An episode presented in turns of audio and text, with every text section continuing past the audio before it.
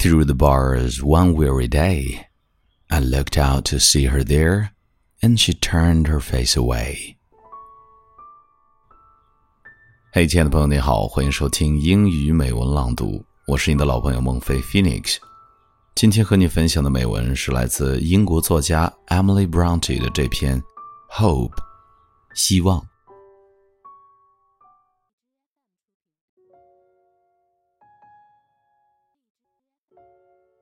Hope, Emily Bronte.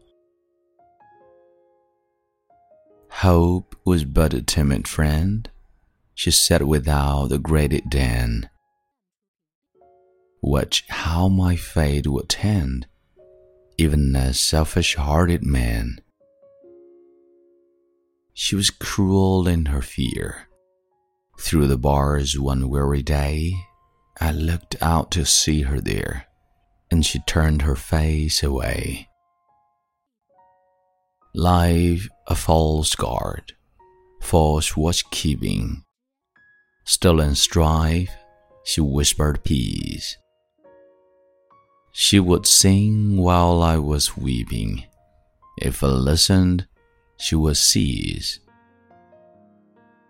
False she was and unrelenting when my last joy stirred the ground, even sorrow saw, repenting, those sad relics scattered around.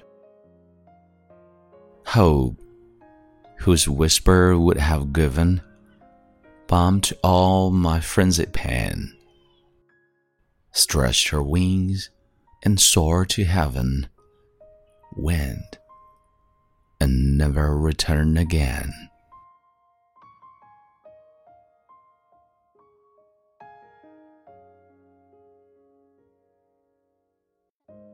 Time to say goodbye, and this is Phoenix. I'll see you next time.